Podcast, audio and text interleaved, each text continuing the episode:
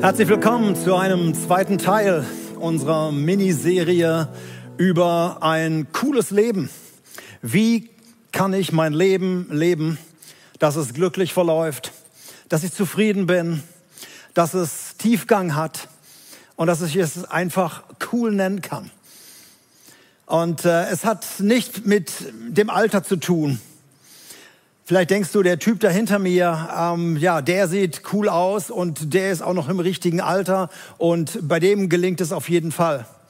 Vielleicht bist du schon über 80 und es kann immer noch dazu führen, dass du ein cooles, gutes, zufriedenes Leben führst. Wir haben im ersten Teil unserer Botschaft in der letzten Woche gehört, es hat nichts in erster Linie mit Umständen zu tun dass nur die glücklich sind oder die cool leben können, die viel Glück im Leben haben, wo alles gelingt. Wir haben auch gehört, dass Gott nicht dafür verantwortlich ist, uns ein cooles und glückliches Leben zu schenken, sondern dass wir ganz viel selbst in der Hand haben. Gott hat so viel vorbereitet für uns und wir müssen es aber umsetzen.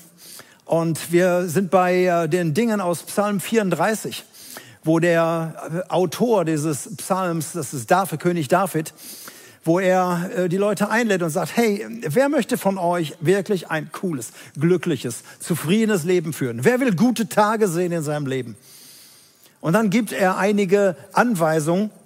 Und ich möchte diese Anweisung nochmal lesen ähm, aus Psalm 34, eben wo er dann sagt, hey, wenn du ähm, gute Tage sehen willst und wenn du glückliche Tage in deinem Leben haben möchtest, dann achte auf dein Mundwerk.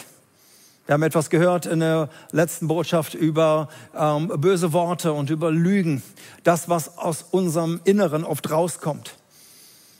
Und dann, jetzt geht weiter, dann tue Gutes und vermeide das Böse.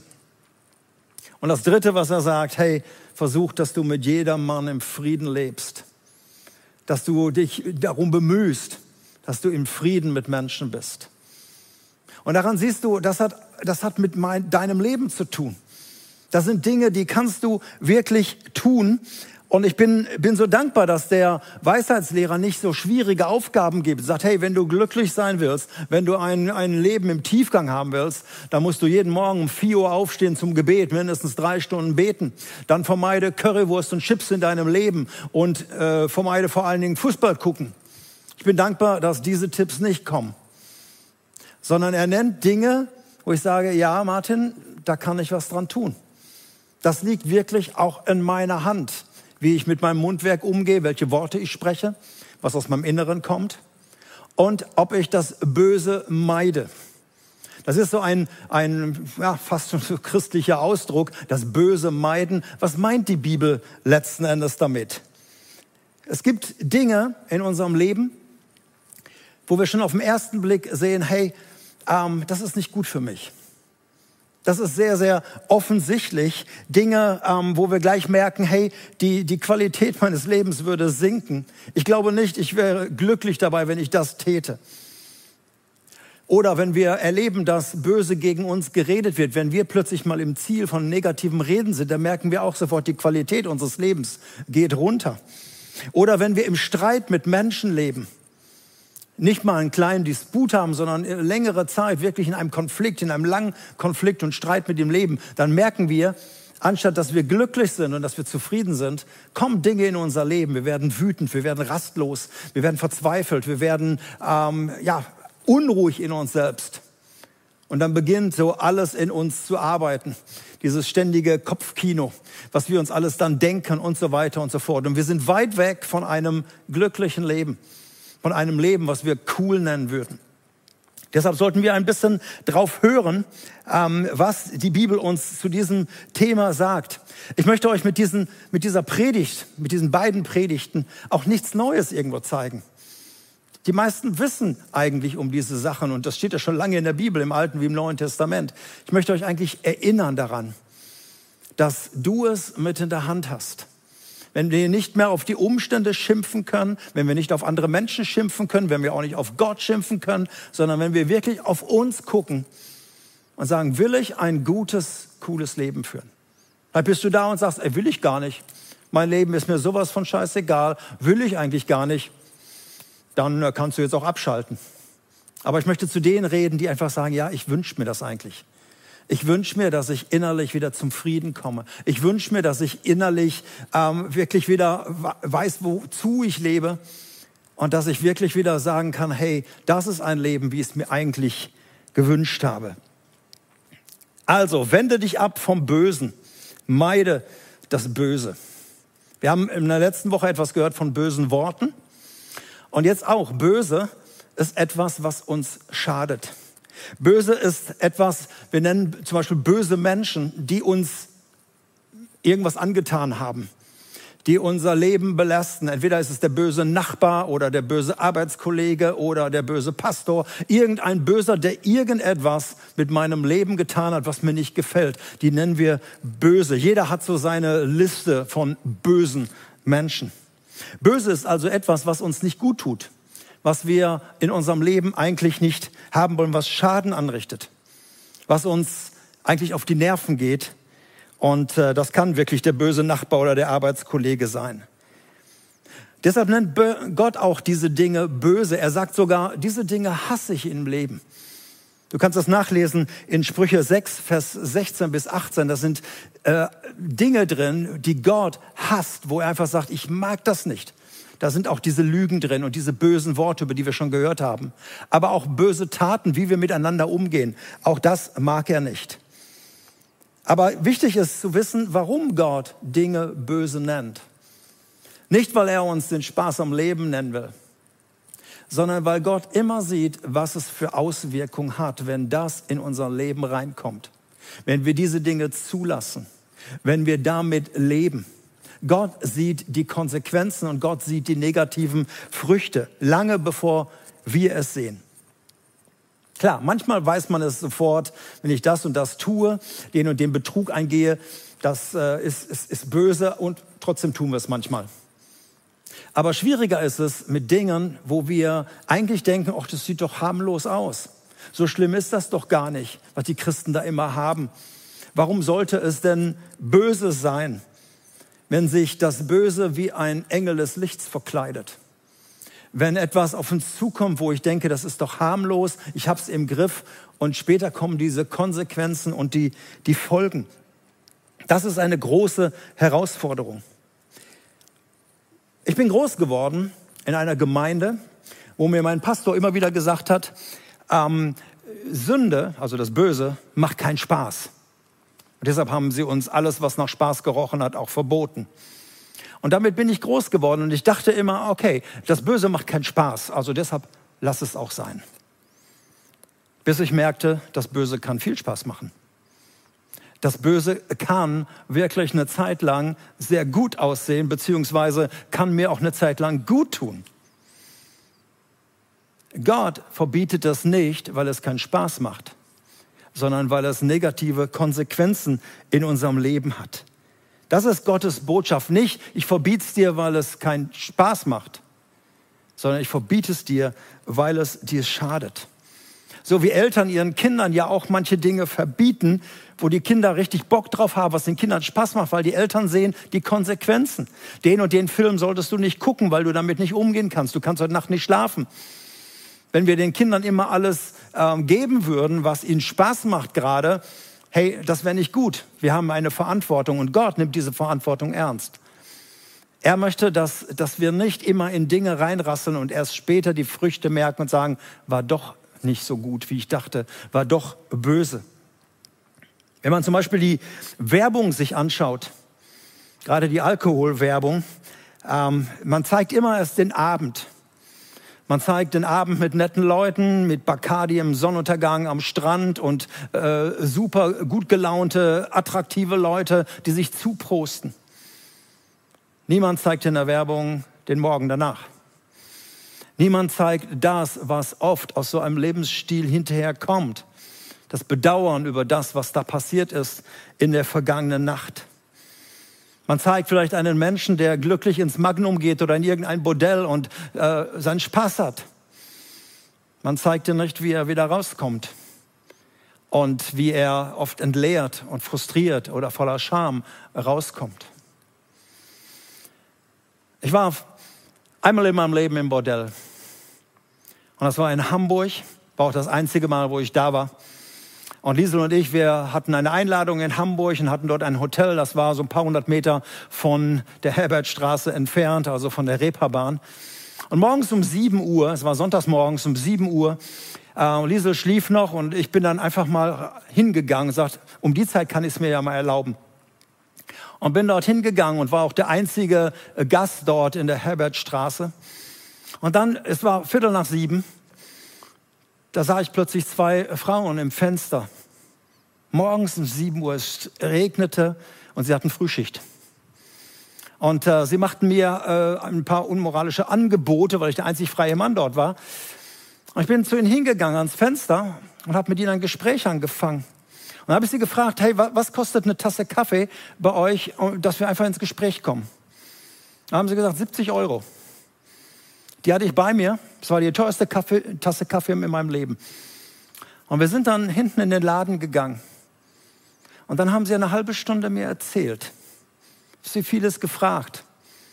Ich wollte sie jetzt nicht bekehren und ich wollte jetzt auch nichts Frommes irgendwie da bringen, sondern ich wollte einfach ihre Geschichten hören, wie sie zu dem geworden sind. Und es waren traurige Geschichten. Sie haben aus ihrem Leben berichtet. Sie haben mir von Sehnsüchten erzählt. Sie haben mir von ihrer Traurigkeit erzählt. Und es war eine, eine, wirklich ein Blick hinter die Kulissen. Ein paar Stunden vorher noch war diese Straße wahrscheinlich voller, äh, voller Licht und, und Leute auf der Sehnsucht nach Glück. Und dieser Blick hinter die Kulissen hat mir gezeigt, hey, es ist so brutal. Es ist so dramatisch, es ist so traumatisch. Wenn Gott seine, in seinem Wort Dinge böse nennt, dann, weil er weiß, es ist nicht gut für dich. Dann, weil er weiß, es ist keine gute Frucht in deinem Leben. Es wird dich nicht zu dem Glück bringen. Sonst würde Gott dir das gönnen.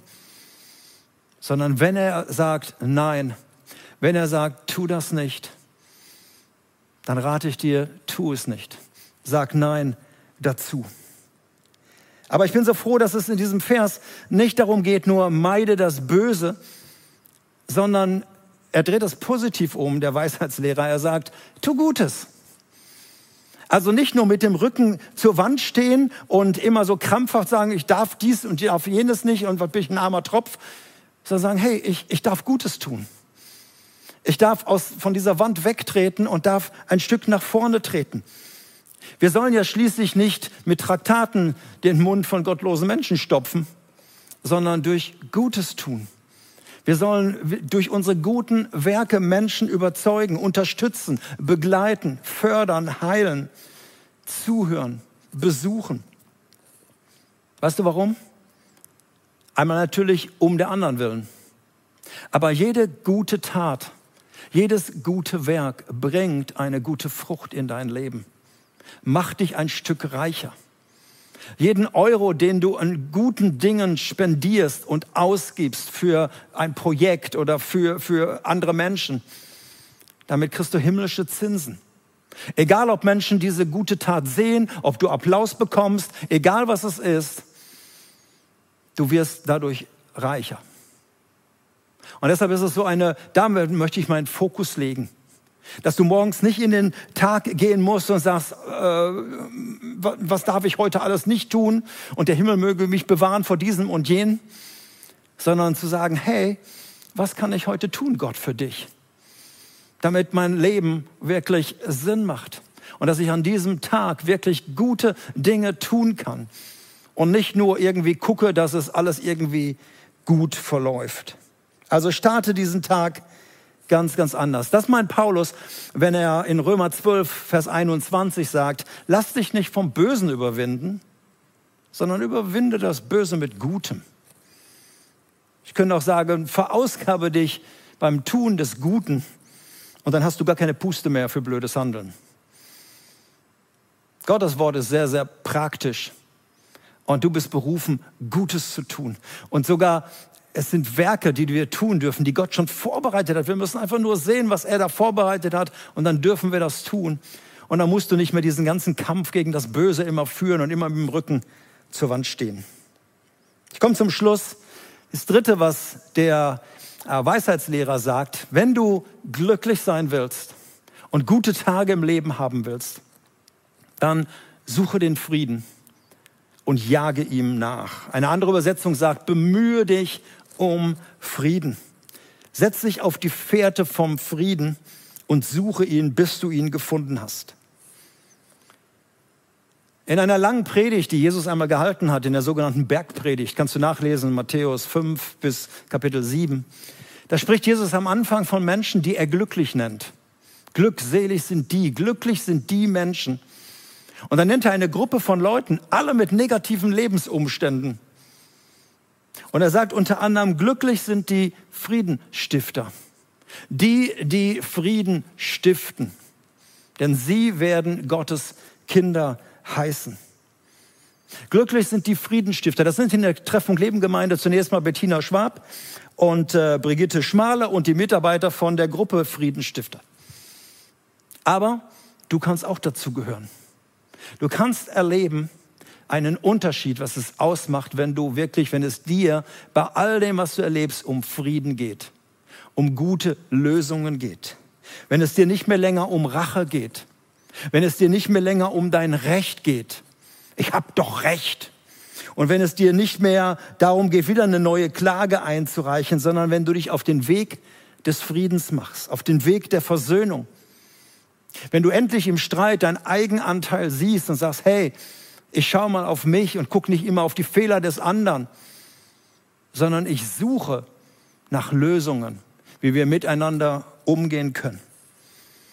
Dann hast du nicht nur den Namen Christ, sondern du lebst dann als Kind Gottes, weil du den Gott der Versöhnung kennst, weil du den Vater der Vergebung erlebt hast, dem es, der uns eben nicht vergilt, wie wir es verdient haben, dem es nicht um sein Recht geht, sondern der möchte, dass unser Leben wirklich gelingt.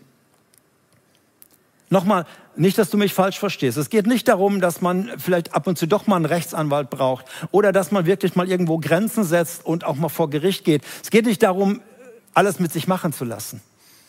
Aber es geht um eine innere Gesinnung. Hier geht es wirklich, was für ein Ziel habe ich? Geht es mir darum, einen Konflikt wirklich zu lösen oder geht es mir immer nur um ein Recht, dass ich mich durchsetzen kann? Was ist die Quelle in mir, die sprudelt? Weißt du, ich habe viele Menschen erlebt, wirklich viele, leider auch manche in unserer Gemeinde, die ständig im Unfrieden mit anderen Menschen waren, wo es immer wieder Konflikte gab, immer wieder eine neue Klage eingereicht wurde, wo es um das vermeintliche Recht ging. Da war keiner drunter, keiner, wo ich sagte, boah, das ist aber ein geniales Leben, das ist aber cool, wie der lebt. Mensch, mit diesem Menschen möchte ich am liebsten tauschen, der so seinen zweiten Wohnsitz am Amtsgericht hat sondern ich habe gemerkt, es war, da kam nichts Gutes raus. Das Thema war immer dieser Streit und wieder neuer Konflikt und wieder neue, neue Klage. Wenn du ein glückliches Leben führen willst, suche den Frieden. Geh zu den Friedenstiftern und sag, hey, wir müssen uns wieder versöhnen. Ich brauche das Gespräch. Ich brauche einen Moderator. Ich komme mit dem anderen sonst nicht mehr klar. Es ist dein Anliegen. Ich weiß nicht, wo Gott letzte Woche oder in dieser Woche den Finger drauf gelegt hat. Noch einmal, Gott ist nicht verantwortlich für ein glückliches Leben, aber er möchte, dass dein Leben gelingt. Und deshalb sind das hier, es sind Imperative natürlich, aber es sind auch göttliche Ratschläge. Achte auf deine Worte. Meide das Böse, das, was negative Konsequenzen in dein Leben holt, in deine Ehe holt. Tue Gutes, die Werke, die ich vorbereitet habe und suche den Frieden in einer friedlosen Welt, in einer Welt, wo so viel Stress ist. Vielleicht sagst du, ach, das ist alles so, das ist, das einmal eins, das kann nicht alles. Dann empfehle ich dir, Römer 12 zu lesen, da gibt es 30 solcher Tipps. Ich habe jetzt nur vier genannt. In Römer 12 stehen 30 Tipps, was du tun kannst, damit dein Leben wirklich gelingt. Es geht nicht um Selbsterlösung. Nicht, dass mich einer falsch versteht und sagt, damit hole ich mir dann mein, äh, oder ich, ich arbeite so ein bisschen mein ewiges Leben ab, sondern es geht darum, mir ist Barmherzigkeit widerfahren. Gott hat sich so gnädig mir zugewiesen. Ich bin Kind Gottes. Und deshalb möchte ich diese Schritte gehen, auf meine Worte achten, was rauskommt, auf meine Quelle, die in mir sitzt. möchte Böses Böses nennen, möchte Gutes tun und möchte Frieden haben. Ich möchte gern für dich beten, dass du ein Stückchen, vielleicht bist du gerade im Urlaub und schaust den Gottesdienst. Vielleicht äh, hat Gott dich jetzt erinnert, einen Finger auf deine Schulter gelegt. Ich möchte gern für dich beten, dass du diese Botschaft nicht jetzt als eine Drohbotschaft, als eine Anklageschrift siehst, was du noch alles tun musst, sondern von einem Vaterherzen herkommt, dass Gott sagt, hey, ich möchte, dass dein Leben gelingt. Ich möchte, dass dein Leben glücklich ist. Ich möchte, dass dein Leben wirklich Tiefgang hat. Vater, und so möchte ich beten jetzt für die Zuhörer und möchte beten für jeden Einzelnen, der jetzt irgendwo am Gerät sitzt. Ich danke dir, dass du es gut meinst mit unserem Leben. Ich danke dir, dass du uns Regeln gegeben hast, die uns nicht am Leben hindern sollen, sondern wie Leitplanken, damit unser Leben bewahrt ist. Ich danke dir für dein Wort. Und ich danke dir für deine Weisheit, die du uns gegeben hast. Du willst, dass unser Leben wirklich gelingt, dass wir als deine Kinder leben. Und wo immer du uns jetzt angesprochen hast, mich zuerst, und wo du jeden anderen jetzt angesprochen hast, ich bete, dass wir Antwort geben. Ich bete, dass wir nicht einfach jetzt abschalten und äh, zum Alltag übergehen, sondern dass wir dir eine Antwort geben. Und das bete ich im Namen des Vaters, des Sohnes und des Heiligen Geistes. Amen. Gott segne dich.